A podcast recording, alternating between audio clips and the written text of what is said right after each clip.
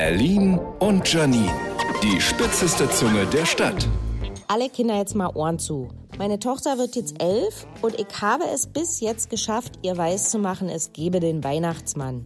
Ich denke, ich verdiene eine Medaille oder so. Es ist eine so lange Zeit, dass ich schon fast selber wieder an den Weihnachtsmann glaube. Und ich ziehe das jetzt auch weiter durch. Zugegeben, es ist nicht immer einfach, wenn man jedes Jahr zu hören bekommt, oh, der Weihnachtsmann macht immer so tolle Geschenke.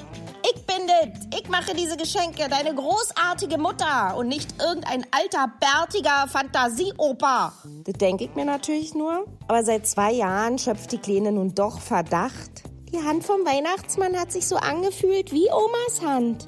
Da kam mir doch schon der Gedanke, dass sie mir nur einen Gefallen tun will, indem sie mich glauben lässt, sie würde an den Weihnachtsmann glauben. Egal, dann belügen wir uns einfach so lange gegenseitig, bis irgendwann 2043 ein Brief vom Weihnachtsmann Postamt in Himmelfort kommt, in dem steht, schreib mir nicht mehr, hör auf mich zu stalken. Es gibt mich nicht. Doch. Berlin und Janine. Auch als Podcast auf rbb888.de.